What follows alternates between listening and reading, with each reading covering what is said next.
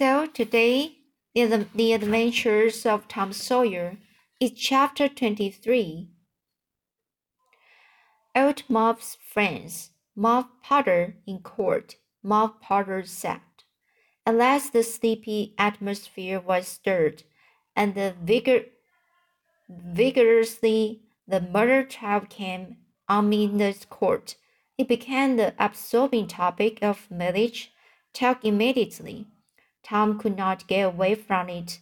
Every reference to the murder sent a shudder to his heart, for his troubled conscience and fears almost persuaded him that these remarks were put forth in his hearing as feelers. He did not see how he could be suspected of knowing anything about the murder, but still he could not be comfortable in the midst of this gossip. It kept him in a cold shiver all the time. He took Huck to a lonely place to have a talk with him. It would be some relief to unseal his tongue for a little while, to divide his burden of distress with another sufferer. Moreover, he wanted to assure himself that Huck had remained discreet. Huck, have you ever told anybody about late? About what? You know what. Oh, course I haven't. Never a word, never a solitary word, so help me. What makes you ask? Well, I was afeard. Why, Tom Sawyer, we couldn't be alive two days if that got found out. You know that. Tom felt more comfortable after a pause. Huck, they couldn't anybody get you to tell, could they? Get me to tell? Why? If I wanted that half-breed devil to drown me, they could get me to tell. Tell. They aren't no different way. Well, that's all right then. I reckon we're safe as long as we keep mum. But that's where again. Anyway, it's more sure. I'm agreed. So they swore again with great solemnities. What is the talk around, Huck? I've heard the power of it. Talk? Well, it's just Muff Potter, Muff Potter, Muff Potter all the time. It keeps me in a sweat constant, so's I want to hide some summers. That's just the same way they go on round me. I reckon he's a goner. Don't you feel sorry for him sometimes? Most always, most always. He ain't no account. But then, he hadn't ever done anything to hurt anybody, just fishes a little to get money to get drunk on, and loafs around considerable. But Lord, we all do that these ways, most of us, preachers and such like. But he's kind of good. He gave me half a fish once when there wasn't none for two. And lots of times he's kind of stood by me when I was out of luck.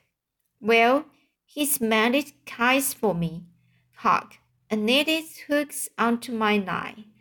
I wish we could get him out of there. My, we couldn't get him out, Tom. And besides, it wouldn't do any good. Let's catch him again. Yes, so they would. But I hate to hear them abuse him so like the Dickens when he never done that. I do too, Tom Lord. Tom, Lord, I hear them says he's the bloodiest looking villain in this country, and they wondered he wasn't ever hung before. Yes, they tell like that all the time. I've heard them say that if he was to get free, that lynch him, and that do it too.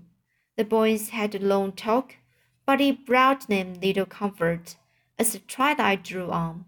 They found themselves hanging about the neighborhood of the little isolated jail perhaps with an undefined hope that something would happen that might clear away their difficulties.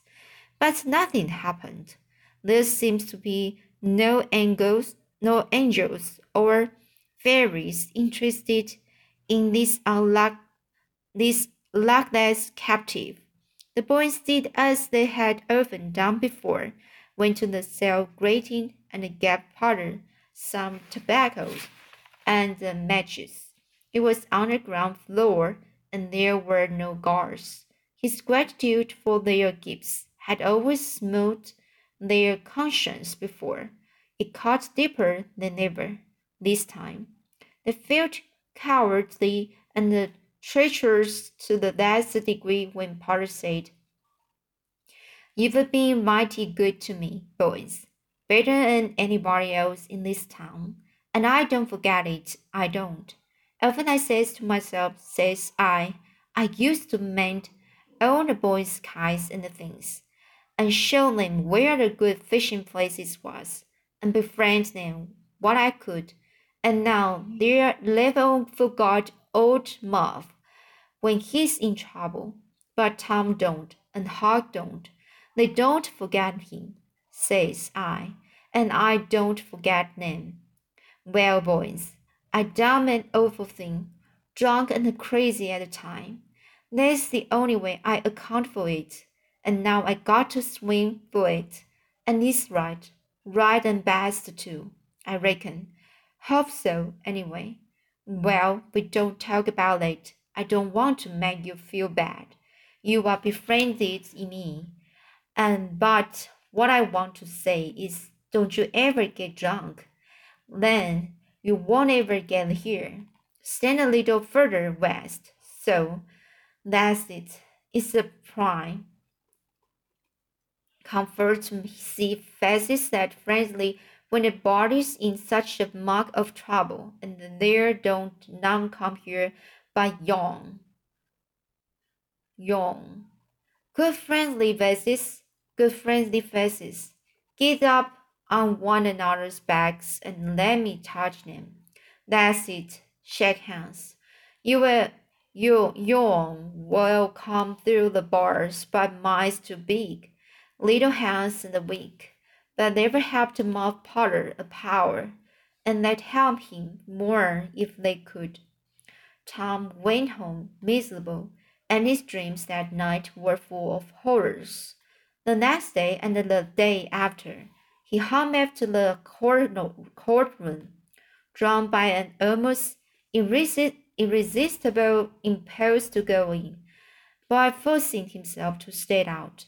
Huck was having the same experience. They still, still studiously avoided each other. Each wanders the way from time to time. But the same dismal fascination always brought them back presently. Tom kept his ears open when idlers thundered out of the courtroom, but invariably heard distressing news. The toys were closing more and more relentlessly around poor Potter. At the end of the second day, the village talk was to the to the effect that Injun Joe's evidence stood firm and unshaken, and that there was not the slightest question as to what the jury's verdict would be. Tom was out late that night and came to bed through the window. He was in a tremendous state of excitement. It was hours before he got to sleep. All the village flocked to the courthouse the next morning, for this was to be the great day. Both both sexes were about equally re represented in the packed audience. After a long wait, the jury filed in and took their places. Shortly afterward, Potter, pale and haggard, timid and helpless, was brought in, with chains upon him, and seated where the curious eyes could stare at him. No less conspicuous was Injun Joe, stolid as ever. There was another pause, and then the judge arrived, and the sheriff proclaimed the opening of the court. The usual whispering about the lawyers and the gathering together of papers followed. These details and the accompanying delays worked up an atmosphere of preparation that was as impressive as it was fascinating. Now, a witness was called to testify that he found Muff Potter washing in the brook at an eager early hour of the morning that the murder was discovered and that he immediately sneaked away. After some further questioning, counsel for prosecution said, Take the witness. The prisoner raised his eyes for a moment, but dropped them again when he, his own counsel said, I have no questions to ask him. The next witness proved the finding of the knife near the corpse. Counsel for the prosecution said, Tell the witness. I have no question to ask him, Potter's lawyer replied. A third witness swore. He had often seen the knife in Potter's possession. Tell the witness. Counsel for Potter declined to question him. The faces of the audience began to betray annoyance. Did this attorney mean to throw away his client's, client's life without an effort? Several witnesses deposed concerning Potter's guilty behavior when brought to the scene of the murder. They were allowed to leave the stand without being cross questioned. Every detail of the damaging circumstances that occurred in the graveyard upon that morning, which Owen Present remarked, remembered so well, was brought out by credible witnesses. None of were cross-examined by Potter's lawyers, lawyer. The perplexity and the dis dissatisfaction of the House expressed itself in murmurs and provoked a reproof from the bench counsel for the prosecution now said, by the oaths of citizens whose simple word is above suspicion, we have fastened this awful crime beyond all possibility of question upon the, unhappy prisoner and the bar. We rest our case here. A groan escaped from poor Potter, and he put his face in his hands and rocked his body softly to and fro. While a painful silence reigned in the courtroom, many men were moved, and many women's compassion testified itself in tears. Counsel for the defense rose and said, Your Honor, in our remarks at the opening of this trial, we foreshadowed our purpose to prove that our client did this fearful deed while under the, infer- the influence of a blind and irresponsible the deliriums.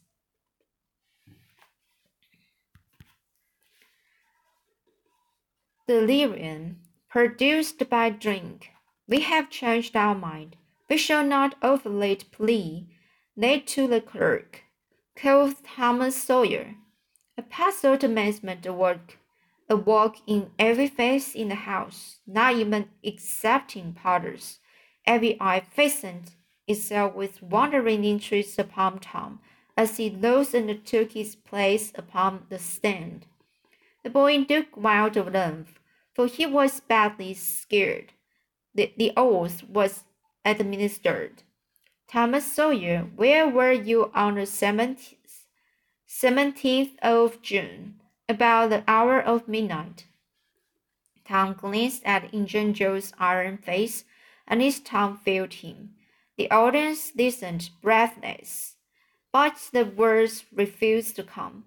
After a few moments, however, the boy got a little of his strength back and managed to put a lump of it into his voice to make part of the house here. In the graveyard. A little bit louder, please. Don't be afraid, you were. In the graveyard. A, con- a contem- a contemptuous, a contemptuous smile flitted across Injun face. Were you anywhere near Horace, Horace Williams' grave? Yes, sir. Speak up just a trifle, a trifle louder. Speak up just a trifle louder. How near were you? Near as I am to you. Were you hidden or not? I was hid. Where? Behind, behind the elms. The elms sat on the edge of the grave. Injun Joe gave a, a, a barely perceptible start. Anyone with you? Yes, sir. I went there with. Wait, wait a moment. Never mind mentioning your companion's name. We will produce him at the proper time. Did you carry anything there with you? Tom hesitated and looked confused. Speak out, my boy. Don't be differ- diffident. The truth is always respectable. What did you take there? Um, only, uh, only a, a, a decade. There was a ripple of mirth, which the court checked. We will produce the skeleton of that Kate. Now, my boy, tell us everything that occurred. Tell it in your own way. Don't skip anything and don't be afraid. Tom began, hesitatingly at first, but as he warmed up to his subject, his words flowed more and more easily. In a little while, every sound ceased but his own voice. Every eye fixed itself upon him, with parted lips and bated breath Betty's breath, The audience hummed upon his words, taking no note of time, wrapped in the ghastly fascinations of the tale. The strain upon Pen's emotion reached its climax when the boy said, and, and as the doctor fetched the bo board around and the Muff Potter fell Injun Joe jumped with the knife and crash. Quick as lightning, the half-breed sprang for a window, tore his way through all opposers, and was gone. Tom was glittering hero once more, the pet of the old, the envy of the young. His name even went into immortal print for the village paper mag- magnified him. There were some that believed that he would be president yet if he escaped hanging. As usual, the fickle, unreasoning world took Muff Potter to its bosom and fondled, fondled him as lavishly as it had abused him before. But that sort of conduct is to the world's credit. Therefore, it is not well to find fault with it. Tom's days were days of splendor and exaltation to him, but his nights were seasons of horror. Injun Joe infested all his dreams, and always with doom in his eye. Hardly any temptation could persuade the boy to stir abroad after nightfall. Poor Huck was in the same state of wretchedness and terror. For Tom had told the whole story to the lawyer the night before the great day of the trial, and Huck was sore afraid that his share in the business might leak out yet. Notwithstanding Injun Joe's flight had saved him the suffering of testifying in the court, the poor fellow had got the attorney to promise secretly secrecy. But what of late, since Tom's harassed conscience had managed to drive him to the lawyer's house by night and wring a dread tale from lips that had been sealed with the dis dismal, dismalest and the most formidable of oaths. Huck's confidence in the human race was well nigh obliterated. Daddy Muff Potter's gratitude made Tom glad he had spoken, but nicely he wished he had sealed up his tongue. Half the time Tom Tom was afraid Injun Joe would never be captured. The other half he was afraid he would be. He felt sure he never could draw the safe breath again until Late Man was dead and he had seen the corpse. Rewards had been offered. The country had been scoured, but no Injun Joe was found. One of those omniscient, omniscient, omniscient, one of those omniscient and awe-inspiring marvels. A detective came up from St. Louis, moused around, shook his head, looked wise, and met that sort of astounding success which members of that craft, craft usually achieve. That is to say, he found a, found a crew, but you can't hang a crew for murder. murder. And so after the detective had got through and gone home, Tom felt just as insecure as he was before. The slow days drifted on, and each left behind it a slightly lightened weight of apprehension. So lays the 23 and the chapter 24. It's a long story, so you still have the several chapters need to be read and uh, okay i will try my best to finish it uh, in a short time so see you next time